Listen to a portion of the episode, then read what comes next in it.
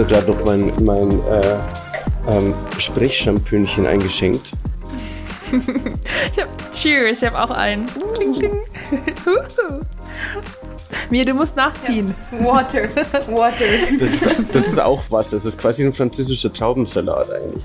Ja, das, eigentlich sind wir schon mitten im Einstieg wir reden über Alkohol und wo gibt es noch viel Alkohol? Trash-TV. Yes. yes. Äh, wir haben heute einen ganz, ganz besonderen Gast, äh, den, der ganz, ganz tolle Martin. Und wir wollten heute ein bisschen so quatschen, ein bisschen gossipen, ein bisschen über Trash-TV, ein bisschen über Pride, über CSD, alles Mögliche quatschen. Und wir freuen uns sehr, dass du heute da bist. Hi Martin. Hallo, alle Dinge, die relevant sind im Juli, ne? exactly, die drei Dinge. ja, voll schön hier zu sein. Voll schön hier zu sein. Wir haben ja, äh, wir haben ja gesagt, so ein bisschen Trash-TV, ne? Wir haben ja zusammen die Bachelorette angeschaut. Ich glaube, Folge drei oder vier. Ähm, ein Lästerfeuerwerk par excellence. Es ist aber halt auch immer wieder schön. Ich habe auch weitergeschaut, extra für heute, so als Vorbereitung. Ähm, Sehr gut. Ach, und es wird einfach nicht besser, ne? Hast du das Finale gesehen? Nein, ich habe zwar einen RTL Plus Account, ich oute mich der jetzt. Ähm, das ist eins der wenigen Abonnements, über die ich nicht stolz bin. Aber der Content ist manchmal schon gut. Also so Are You the One, eine Serie, wo ähm, 20 Jungs und Mädels ihre natürlich rein heterosexuellen perfekten Partner treffen müssen und man sieht, wie Menschen nicht verstehen, in welchem Format sie sind, was mich immer wieder sehr daran erinnert, wenn das erst geküsste Mädchen beim Bachelor sagt, oh, wenn du jetzt noch eine andere küsst, das werde ich nie überleben. Falsches Format. Ähm, was sie, was sie meint, war, war das Schneewittchen, die geküsst wurde? Mhm. Ja. Nee, Dornröschen. Oder Dornröschen. beide. Ich meine, wahrscheinlich beide. Alle. Alle wurden geküsst, glaube ich. Alle wurden miss sexuell missbraucht in den Märchen, glaube ich, ne? Deswegen hat Disney jetzt eine Warnung davor, ja. Wobei Kunst muss man immer in seine Zeit lassen, glaube ich. Also auch Will Smith, der sich für ein Stand-Up-Set entschuldigt hat, das in den 80ern aufgenommen wurde. Ja, aber damals was lustig. Ne, weißt du, damals was Zeitkultur. Ja, schwierig. Ich weiß nicht, das ist, glaube ich, so eine Diskussion, die ist echt ja schwierig, so ob man Leute für ihre Vergangenheit dann irgendwie Rechenschaft ziehen kann ähm, oder so auch Witze, die früher mal gemacht wurden oder sowas, ist es, ich, ja, man muss es, glaube ich, immer im Kontext der Zeit sehen oder sowas. Aber deswegen finde ich gerade Trash-TV so interessant, weil teilweise man denkt, so in unserer heutigen Zeit sind, haben wir unterschiedliche Werte und dann verändert sich Trash-TV doch recht wenig, habe ich das Gefühl, beziehungsweise es bleibt halt immer so ein paar markante Details bleiben immer gleich. Und ja, da können wir drüber reden, so wieso ändert sich das nicht und, und äh, wie gehen die Leute damit um und sowas. Äh, wir haben heute eine richtig gute Mischung, weil Mia gar kein Trash-TV guckt. Und oh. ich, bin, ich bin so ein Mittelding und Martin, du bist schon into it, oder? Also ich schaue tatsächlich sehr wenig Fernsehen. Mein Fernseher, den kennst du ja, es ist ja so ein, der so ansonsten ausschaut wie ein Bild. Ähm, der ist auch tatsächlich nicht angesteckt. Also ich kann nur schauen, was übers Internet kommt. Ähm, das ist auch Absicht. Ähm, und es gibt Formate, die catchen mich, es gibt Formate, die catchen mich nicht. Jetzt gerade läuft auch Princess Charming. Ähm, ich habe nicht mitgezählt, wie viele Stereotype Lesbierinnen da dabei sind, aber eigentlich, ich glaube, gefühlt alle. Ähm, die suchen ihre Liebe in dem gleichen Haus, in dem danach dann auch Prince Charming abgedreht wurde. Ähm, falls irgendjemand von der RTL-Produktionsfirma das hört, ihr hattet einen Job, die Sonne geht auf über Lesbos. Das wär's gewesen und keiner hat's verwandelt.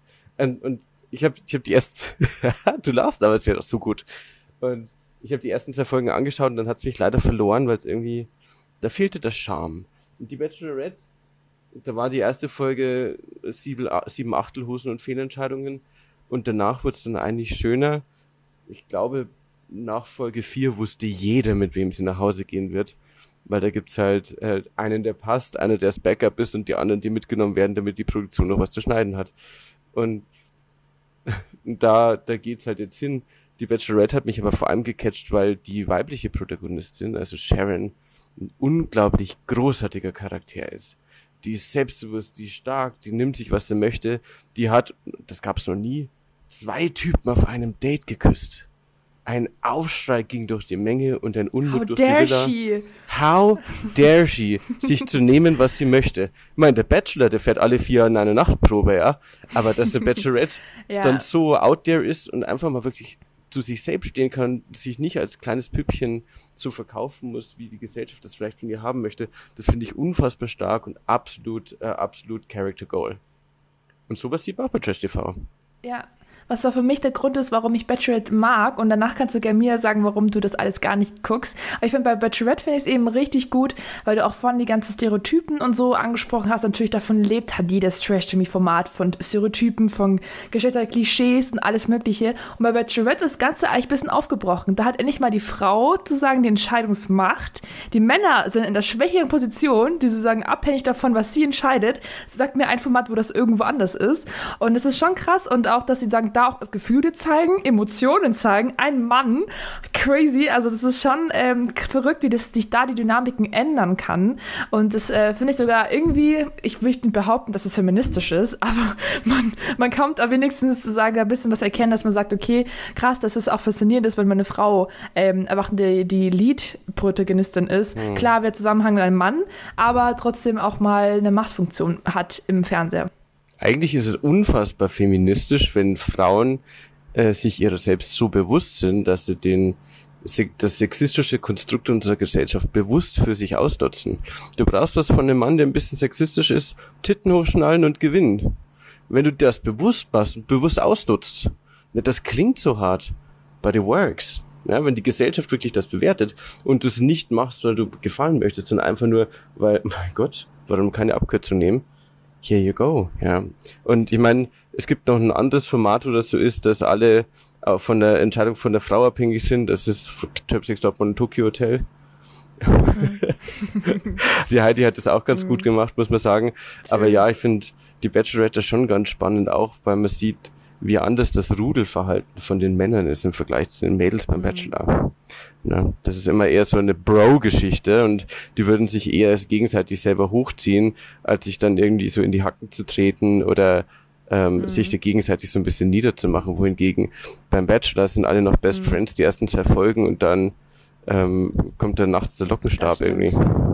Ja. Und Mia, du schaust das gar nicht. Was schaust du denn dann? Also, ähm, ja, zu, den, zu dem noch das, äh, das Format gibt mit der Frau in der Hauptrolle und so. Ich finde, das ist halt so, da das so eine Ausnahme ist, bestätigt das halt wieder, dass die Norm eigentlich so ist, dass der Mann das Leading, äh, die Leading-Person ist bei den ganzen anderen Serien. Und ich, das finde ich halt irgendwie schade oder schwierig, dass das Bachelorette so eine Ausnahme ist oder dass es so als toll dargestellt ist, weil sonst gibt's nichts. Und das ist irgendwie so, finde ich, ein bisschen so ein Ungleichgewicht. Das wäre irgendwie cooler, wenn es halt, ja, gleich wäre und und es genauso viel solche gibt. Aber ich glaube, das ändert sich eh. So, was ich nur nicht an Trash-TV so mag, ist, dass es, ähm, es wird halt als sehr realistisch dargestellt oder man denkt, dass das so passiert, aber eigentlich ist, denke ich, schon sehr viel so geskriptet. Und dann finde ich es irgendwie schwierig, dass man so, ja, man wird so ein bisschen angelogen. Also man denkt halt, dass es, dass es genau so abläuft, jetzt zum Beispiel bei Big Brother oder sowas. Ich denke, ich bin mir ziemlich sicher, dass es da schon Situationen gibt, die sind gestellt und die werden extra so gemacht, weil das verkauft sich gut oder das ist irgendwie Drama. Das gleiche bei Germany's Next Topmodel, da gibt es ja jetzt immer wieder so YouTube-Videos von Leuten, die das irgendwie leaken und dann heißt es so, ja, das war alles gestellt und das wird so gepusht und dann denke ich mir so, okay, wenn das halt so ein Realitäts-Reality-TV ist, dann macht es doch wenigstens wirklich realitätsnah und macht nicht irgendwas Fiktives oder halt irgendwas Gestelltes, aber verkauft es als echt. So, das, das, ich glaube, das stört mich einfach so in meinem. Weil wenn ich was anschauen will, was gestellt ist, dann schaue ich mir einen Film an oder eine Serie oder sowas, hab da genauso einen Reiz. Aber ja. Oder im Porno, look at her having fun. ähm, Das ist auch gestellt. Das ist wohl das Gestellteste Ja. überhaupt. äh, warum liegt denn hier Stroh? Nein, ich glaube, dass ich glaube, dass Reality TV, es ist vieles davon ist schon halbwegs echt, weil äh, manche manche Protagonisten sind, glaube ich, auch nicht ähm, smart genug, um dann sowas Gestelltes auch wirklich umzu umzusetzen. Ne? Die wenigsten von denen sind Schauspieler, die spielen sich höchstens nur selbst. Deswegen du musst halt ein Format produzieren, das dem entspricht, was der wahrgenommenen Realität der Menschen entspricht. Und die wahrgenommene Realität der Menschen ist leider nicht mehr echt, weil mach ein Foto von mir, ein ganz zufälliges von diesem Moment, aber bitte 300 Stück und nur mit dem Filter und nur auf meinem Handy, weil das Bild nicht gespiegelt wird, weil ich mag eigentlich mein echtes Bild nicht, sondern nur das Spiegelbild. Ne? Wir kennen solche Menschen, wir sehen das auch jeden Tag auf Instagram zum Beispiel. Und für diese Realität, also die, in der die Menschen glauben, dass sie leben, für die sind halt auch die Formate. Und ich glaube, es gibt zwei Arten, das anzuschauen. Ähm, du schaust es tatsächlich mit einem mit ernsten sportlichem Ehrgeist an und aspirest dazu, dass du der nächste Kandidat bei der Bachelorette bist. Ähm, oder du siehst es, und das ist das, das, ähm, wie ich das angehe, so eine kleine Sozialstudie, so ein bisschen, bisschen köstliche Unterhaltung, lädst ein paar Freunde ein, machst zwei Flaschen Wein auf und kommentierst es dann einfach laufend und das ist tatsächlich gute Unterhaltung. Ähm, was jetzt aber auch sagt, ich schaue es mir selten alleine an, weil es ist eher so ein, ja, ja. ein ja. Und auch den Punkt jetzt so meinst, okay, es ist halt nicht realistisch oder es ist nicht wirklich Ding, aber vielleicht, man, man, man profiliert sich natürlich auch krass in der Serie. Man guckt sich halt an und denkt sich so, boah, how could they, wie könnten die, ich würde das ja nie machen, ich sagen, ich bin viel besser als die, ich würde mich nie in solche, solche Situationen bringen, ich würde die niemals so verkaufen, solche Sachen. Und deswegen ist man ja auch froh, dass es eben sozusagen der eigenen Realität eben nicht entspricht und man dann denkt, ich bin einfach sozusagen über die. Und das ist schon krass, was es mit, also, was mit einem macht. Ich glaube, das ist ja auch, Trash TV ist ja auch voll gekommen, nochmal irgendwie, das war schon mal ein Trend und, oder viel gesehen, aber durch die, durch die ganze Corona-Pandemie, durch dieses äh, Flucht von der Realität, eben zu sagen in eine andere Realität, die halt offensichtlich halt nicht, ähm, nicht unserer entspricht, Gott sei Dank, irgendwie, weil zu sagen, weil, man es eben echt eben nicht so machen würde oder hoffentlich nicht so. Ähm, und das ist schon krass, wie das einfach so ein auch Eskapismus ist in die Richtung von, ich will weg von, von meiner Realität. Ähm, ja, ich denke auch, weil es eben so realitätsfern ist. Also wann ist man auf einer Insel mit einem Mann und keine Ahnung, 20 Frauen oder so. Martin, so Everyday äh, Life. Nicht mit 20 Frauen. Nein, die Männer, oder? Ah ja, also ich dachte vorhin schon, die Villa hätte ich auch voll machen können.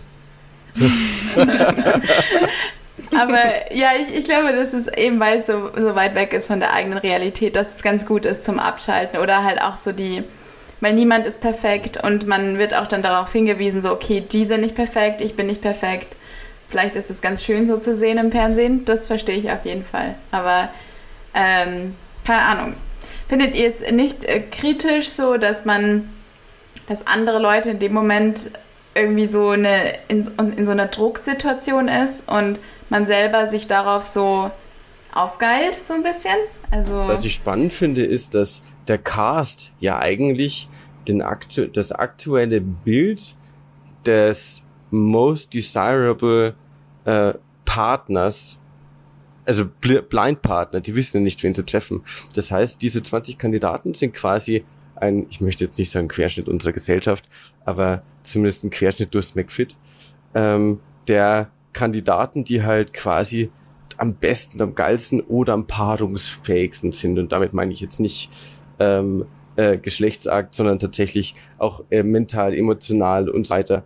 Ähm, und wenn man sich das anschaut, dann ist die Diversität da halt eins bis acht Bauchmuskeln und dann gibt es halt in ein paar verschiedenen Farben, aber grundsätzlich ist es eigentlich genau der gleiche Typ. Und das finde ich fast ein bisschen schade, weil das so, weil das vernachlässigt, wie viele tolle Menschen es draußen gibt. Und das denke ich mir beim Bachelor aber auch. Beim Bachelor versuchen sie ja auch so ein bisschen Diversität reinzubringen. Ne? Da gibt es dann vier verschiedene Haarfarben, ähm, drei verschiedene Mental Health Issues und keine von denen ist was. Und das ist halt auch nicht die Realität.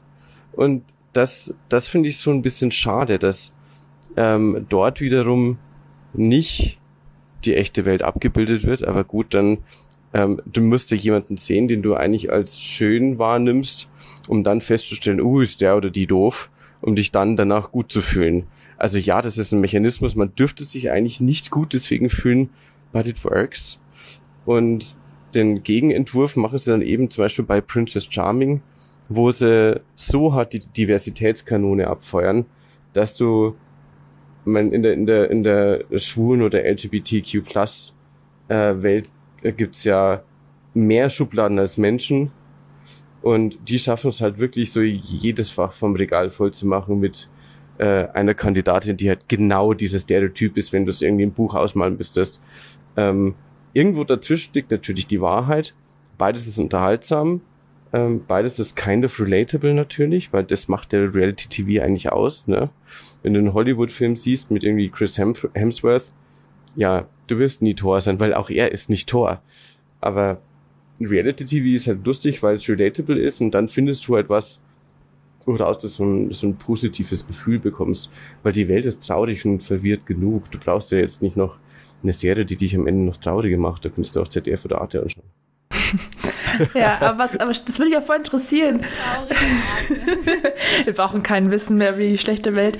Das würde mich auch noch interessieren, ähm, was, was sagst du denn über solche Sendungen wie eben Princess Charming, Prince Charming, wo sie halt so stereoty stereotypisieren sind und aber einerseits halt aber wenigstens ein bisschen das halt zeigen, die, den einen Teil der, der Community. Aber denkst du, es bestätigt dann bei vielen diese Stereotypen, die man vielleicht hat gegen LGBTQ? Also sie sind vom Negativen, sagt, ja, die sind genauso, wie ich es mir vorgestellt habe. Oder denkst du, es ist schon wenigstens ein wichtiger Schritt, dass man eben die repräsentiert. Warst du auch im diesjährigen CSD? Also Christopher Street Day Parade hier in München? Leider nicht, leider nicht. Aber du warst, oder? Ich war. Ich äh, war auf einem LKW. Ähm, ich habe den früher ein bisschen mitorganisiert. Das war ganz lustig. Dann war ja drei Jahre Pause. Mega. Dieses Jahr gab es ein Video und jetzt war ich auch mal nur Gast, was auch sehr schön ist. Da muss man sich keine Gedanken machen. Ähm, vom LKW aus, ich kann es jedem nur empfehlen, das ist eine ganz andere Experience, weil du natürlich einmal durch die ganze Stadt fährst und erlebst, wie die Stadt auf dich reagiert. Wohingegen, wenn du irgendwie in der Meute stehst, dann siehst du, wie die 20 Meter um dich rum reagieren, was ein anderer Querschnitt ist. Ähm, mein CSD ist super wichtig, den braucht's auch. Ähm, den gibt's seit den Stonewall Riots 1969. Ähm, wo danach das erste Mal wirklich Politbewegungen auf der ganzen Welt losgetreten wurden. Und ich meine, irgendwie schwul oder, oder, oder homosexuell zu sein, ist in 70 Ländern immer noch eine Straftat und in elf von denen mit der Todesstrafe belegt. Also wir sind noch nicht, wir in Deutschland merken das vielleicht nicht, weil, ähm, also mir persönlich wird, ich, ich erlebe das eh selten, weil ich äh, irgendwie groß genug bin und eine Don't Fuck With Me Ausstrahlung habe. Ähm, aber ich habe schon auch Freunde in meinem Bekanntenkreis, denen einmal am Tag irgendwas richtig homophobes oder Schlimmes auf der Straße hinterhergeworfen wird. Ähm, so richtig ätzend. Ich meine, ich, habe immer Kopfhörer drin und bin in meiner Parfumwerbung. Ich höre da gar nichts, aber das passiert schon und das ist also selbst hier in einem unfassbar privilegierten Land wie in wie Deutschland ähm, gibt es das noch und dann gibt es halt Länder, in die, wenn du reist, ein Tanktop ist da halt schon mal nein, ne? Oder ein kohärenter Look, was auch immer. Ähm, und deswegen sind die Politparaden auch heute noch wichtig, äh, auch heute noch relevant, aber jetzt schließt sich der wahnsinnig lange Überleitungsbogen. Das ist gleichzeitig auch der Tag, an dem sich die schwule Szene so schlecht präsentiert wie noch nie, glaube ich. Weil ja, es gibt jede Ausprägung davon. Ich sage immer gerne, es gibt für alles ein Fetisch, was man sich vorstellen kann und für alles, was man sich nicht vorstellen kann, auch. Ähm, aber es ist ein Unterschied zwischen, ich lebe das aus und ich trage es in die Stadt hinein, wo Familien mit Kindern stehen zum Beispiel. Und ähm, ich hatte so ein Erlebnis in Berlin auf einem Straßenfest, wo dann halt ein Gehege war, wo Männer in Hundemasken und Pfotenhandschuhen zehn Stück irgendwie als Hunde so einen Ball hinterhergejagt sind. Tagsüber in der Wohnviertel. Ich meine, go ahead, das Angebot war da, natürlich wird es wahrgenommen. Es gibt auch den Teil der Gesellschaft, wo es eben einfach okay ist. Und ich king-shame niemanden an dieser Stelle.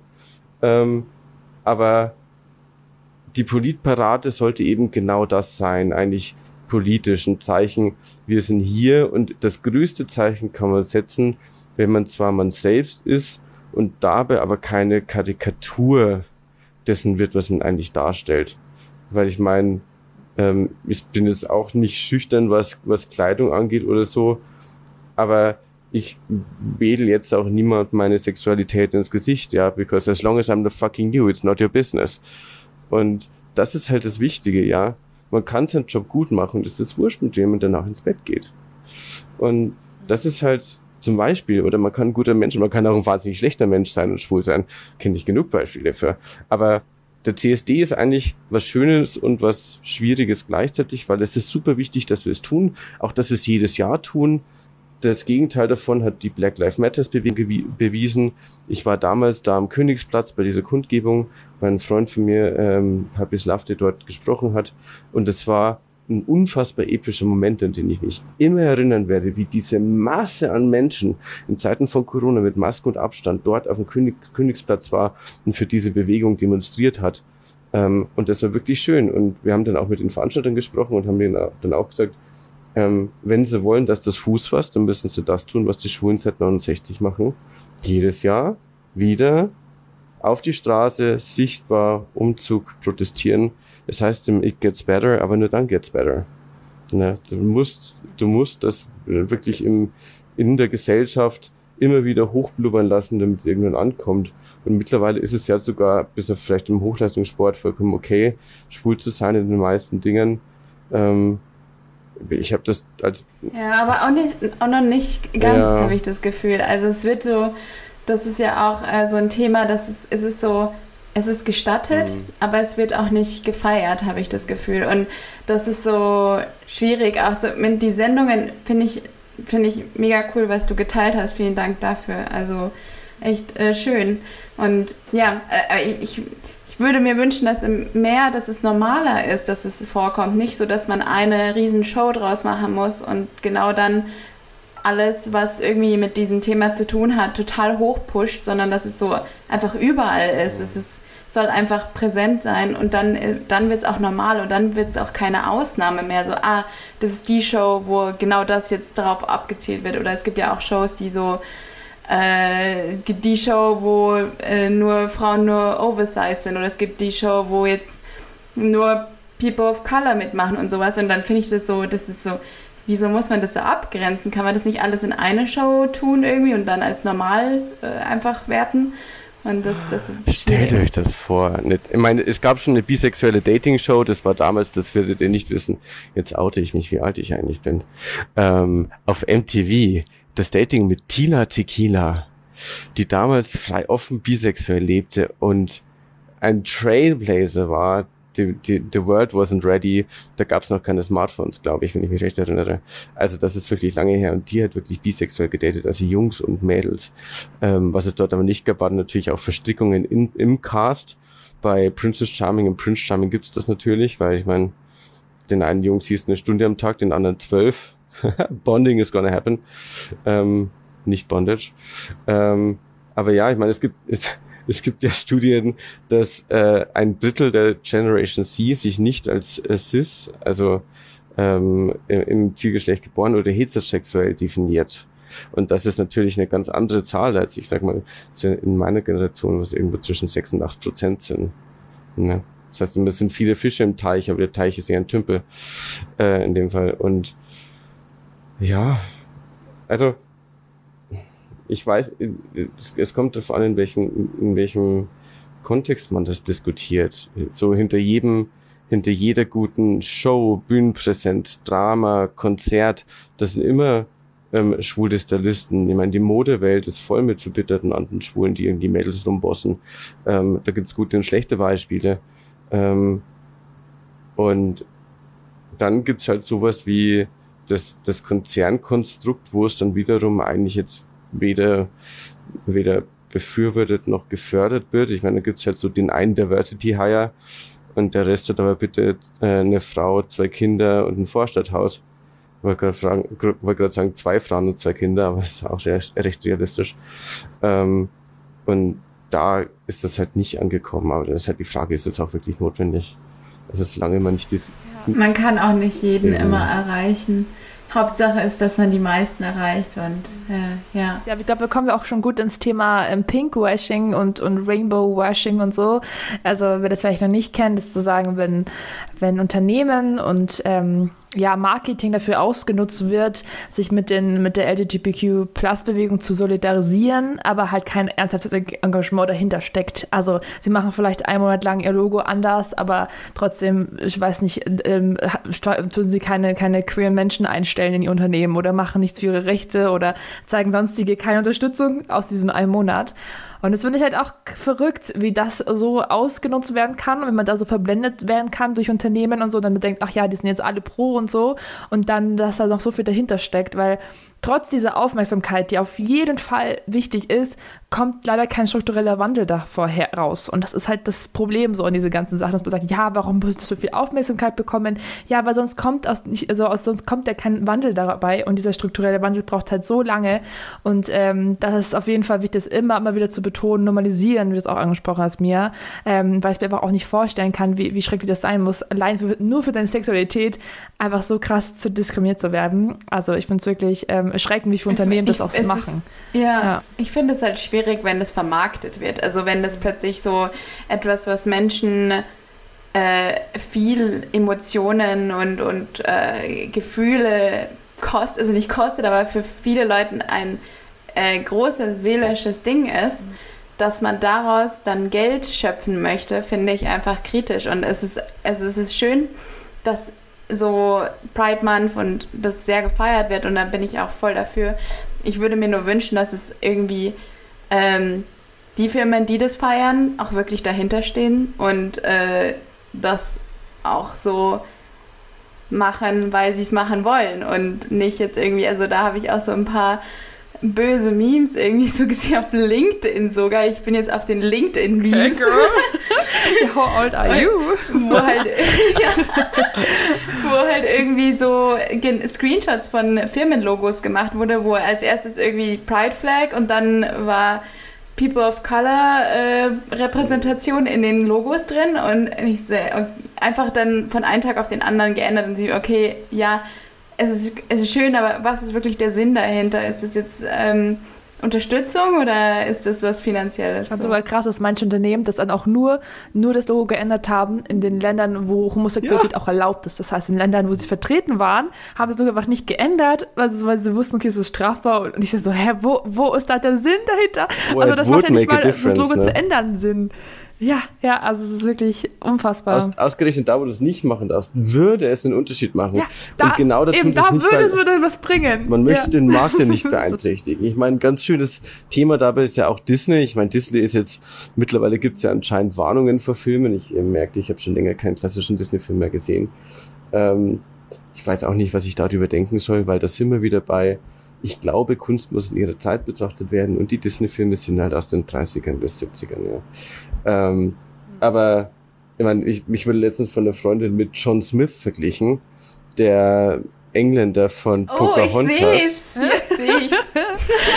The hair, the waist. Du müsstest es mehr so Mittelfall. Ja. Das Einzige, was ich ja. nicht habe, ist eine Affäre mit einer 14-jährigen ähm, äh, Indianerin. Ähm, wenn man das so betrachtet, ist der Film auch gar nicht mehr so cool. Dann wiederum, Celine Dior war auch mit ihrem Manager schon zusammen, der Manager war, als sie 14 waren und erst als sie 18 waren, haben sie die Beziehung öffentlich gemacht. Also das war sogar relativ freiwillig.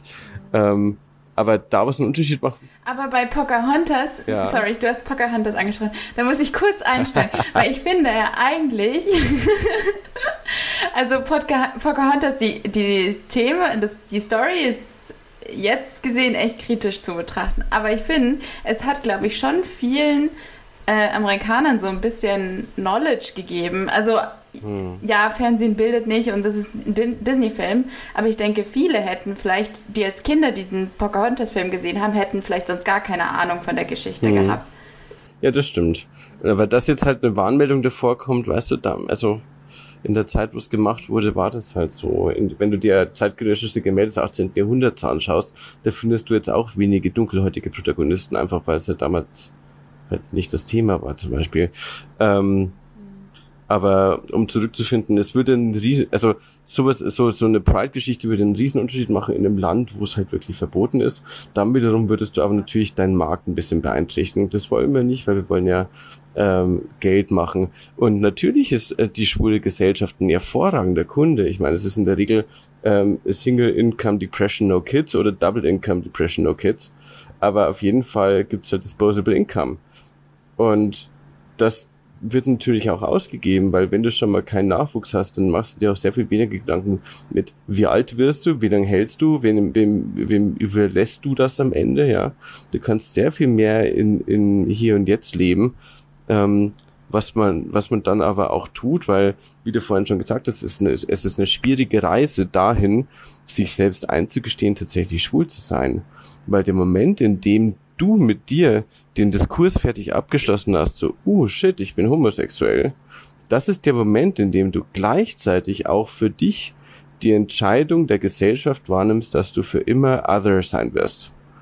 Du bist, wirst für immer das sein, was die Gesellschaft dir nicht vorlebt, dir nicht automatisch bestätigt, der nicht sagst, oh, du bist gut, du solltest dich unbedingt fortpflanzen und so weiter und so fort.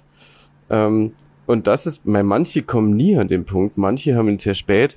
Ähm, ich glaube, die, die Generationen, die jetzt heranwachsen, ähm, man sieht es ja auch an den Zahlen bei der Gen Z zum Beispiel, eben mit diesem Drittel, das sich nicht mehr als, sag mal, Standard ähm, definiert, es ist einfacher geworden, auch weil es halt in den Medien anders thematisiert wird, in der Gesellschaft anders thematisiert.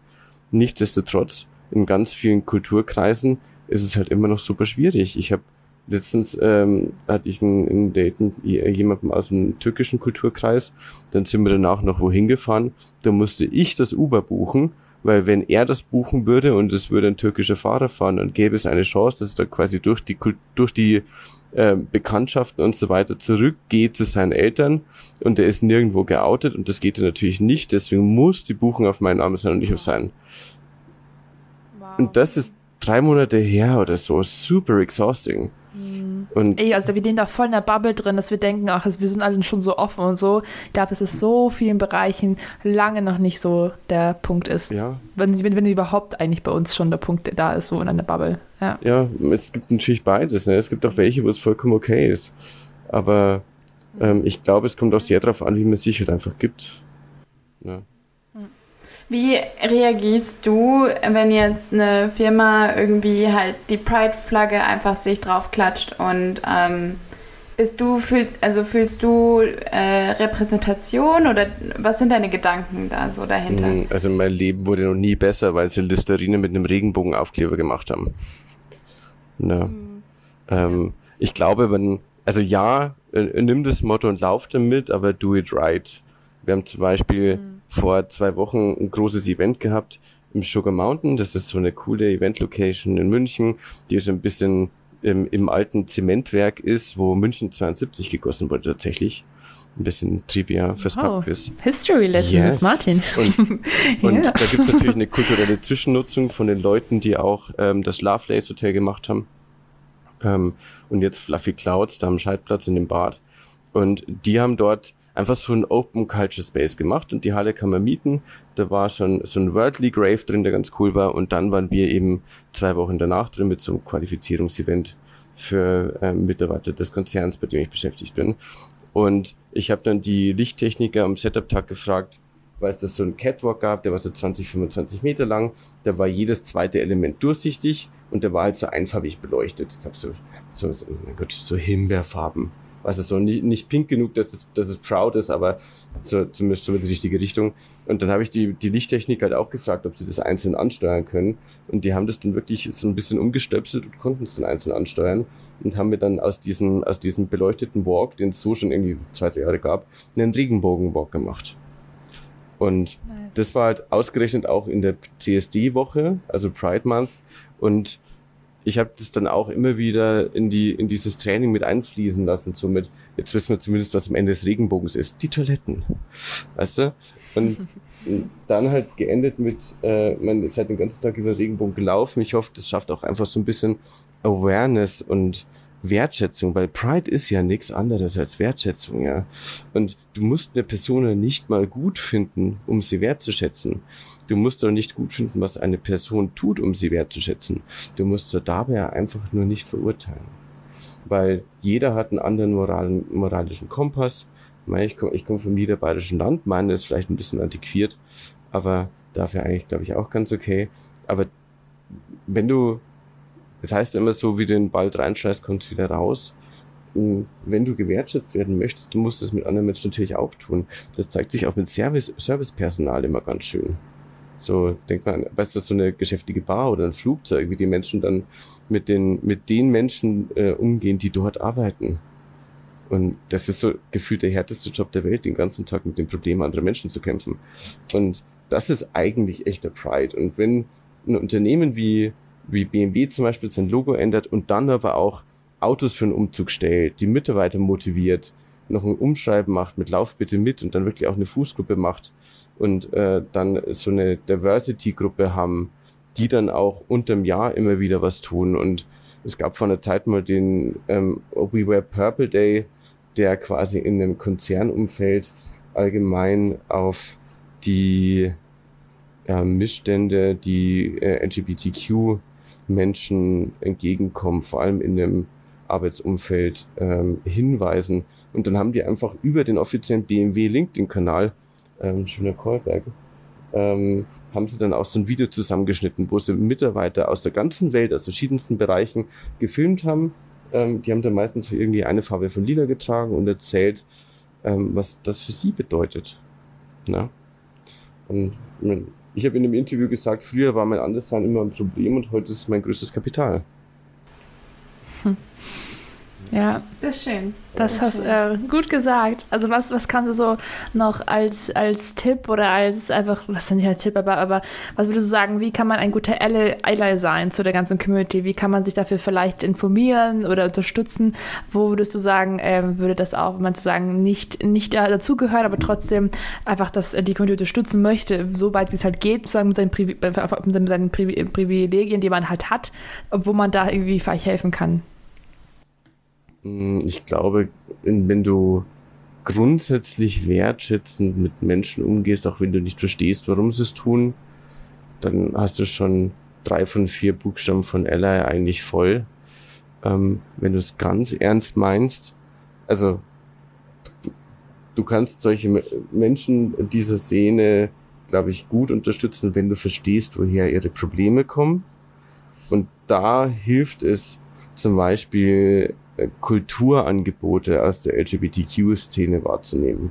Da gibt's ganz viele, immer wieder neue. Es gibt in München zum Beispiel eine richtig coole, super kreative Subkultur, die jetzt gerade auch wieder einige Kunstausstellungen, Filmausstellungen haben über, ähm, wo kommt es her? Man gestartet hat natürlich nicht mit Stonewall.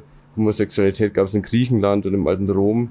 Ähm, ähm, ist halt zwischendrin noch so ein bisschen unter die Räder gekommen. Aber es gibt super viel äh, kulturelle Angebote, die sich mit dem Thema beschäftigen und die halt dennoch jetzt nicht super traurig sind. Ja, Dinge, die man an einem Sonntagabend nach einem April spitz machen kann. So. Und wenn du das so ein bisschen mitnimmst, ähm, dann hat, hat man, glaube ich, eigentlich schon alles getan, was man muss. Ja, und wenn du, wenn du, wenn du so jemanden in deinem Bekanntenkreis hast und der sucht eine Wohnung, hilf ihm, ja, nutz dein Netzwerk, um den Menschen zu helfen, die vielleicht keines unbedingt haben. Und das gilt nicht nur für LGBTQ-Menschen, das gilt auch für Menschen, die jetzt zum Beispiel durch den Ukraine-Krieg ausgewandert sind. Ich habe jetzt zum Beispiel eine Freundin, die musste aus der Ukraine fliehen ähm, und die kam nach München, die kannte halt einfach keine Sau.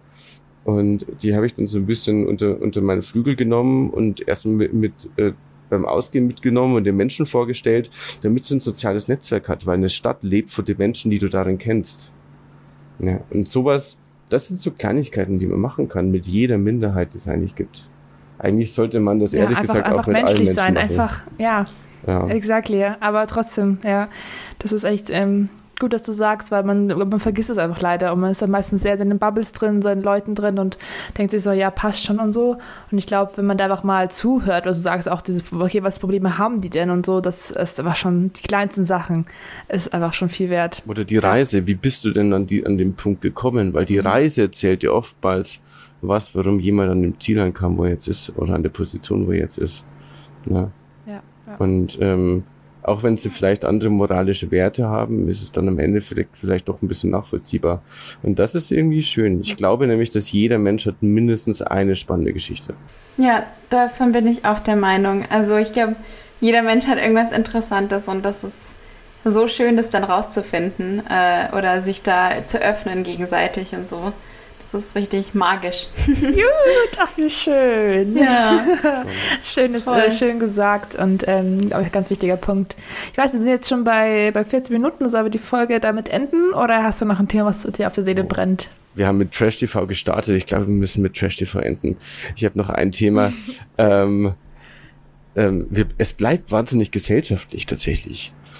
Ähm, was, was kommt euch ins Sinn, wenn ich sage Laila? Leila, sie hat einen Puff. Ich war letzte Woche auf einer Bootsparty und dieses dumme Lied wurde dreimal gespielt. Ich bin ausgerastet. Am Ende, ich konnte nicht mehr hören. Aber es haben alle mitgegrölt. Alle waren so. Es ist, auch, es ist auch ja. ein Feelgood-Lied. Es ist natürlich für den Bannermann zugestimmt. Das heißt, es hat acht Worte und viel Lalala.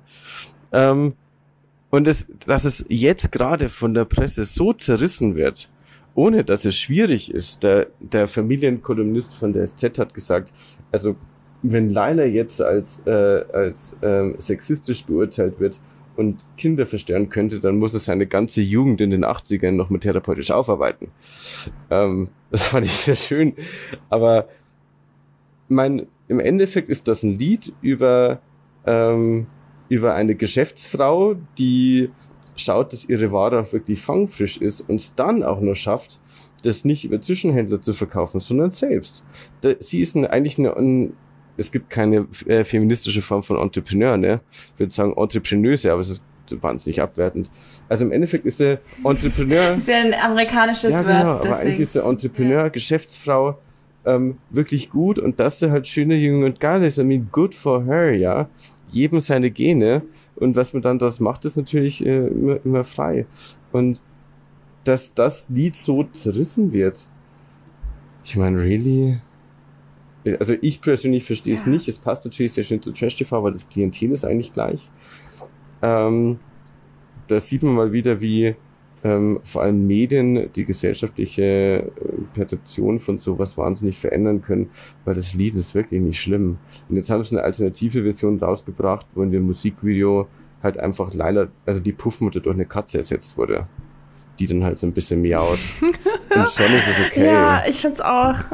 Also ab und zu müssen wir es auch mal ein bisschen entspannen, finde ich, und das mal ein bisschen auch mit Unterhaltung und Humor verbinden. Aber ich, es ist echt sehr schwierig, weil, wie gesagt, wir, wir kämpfen in ganz anderen Bereichen so für, für so viel und dann kommt ein, ein Song und man das Gefühl, man ist vielleicht wieder am so Schritt zurück irgendwie. Aber ich denke mir auch bei ganz vielen Sachen, man muss auch viel mit, ja, auch mal ein bisschen mit Entspannung sehen, sonst wird man einfach fertig. Sonst kann man nicht mehr sich irgendwas anhören, anschauen, weil leider irgendwie alles schon ähm, sehr kritisch sind. Aber ich, ich glaube, wir haben gerade Besuch bekommen.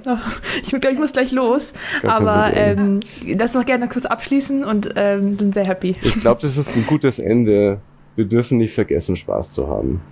Und nicht alles ist so ernst, weil das Leben ist wahnsinnig ernst. Und es startet damit, dass man über sich selbst lachen kann. Ähm, der Mittelpunkt ist, dass man über schlechte Kunst lachen kann, zum Beispiel Crashify und Lila. Und das Beste ist, dass man dann dabei noch eine gute Zeit mit anderen hat, glaube ich. Perfekt, perfekt, perfekt, perfekt. Danke, dass ihr mich hier hattet. Danke, danke, danke dir, Martin. War sehr, sehr schön mit dir zu sprechen. Ich glaube, es war echt ein ganz, ganz tolles Gespräch. Und ähm, ja, noch irgendwelche Worte von dir, Mia? Nee, danke für die Offenheit und äh, ja, super interessant. Also wir sind sehr ganz, ganz viele Themen angerissen und ja, wir müssen noch eine zweite Folge aufnehmen. Wenn, ihr, wenn euch Martin gefallen hat, dann bitte macht hier ein Like. Genau. Und wenn ich euch nicht gefallen habe, könnt ihr mir gerne einen Drink ausgeben. Yes. okay, macht's gut. Tschüss.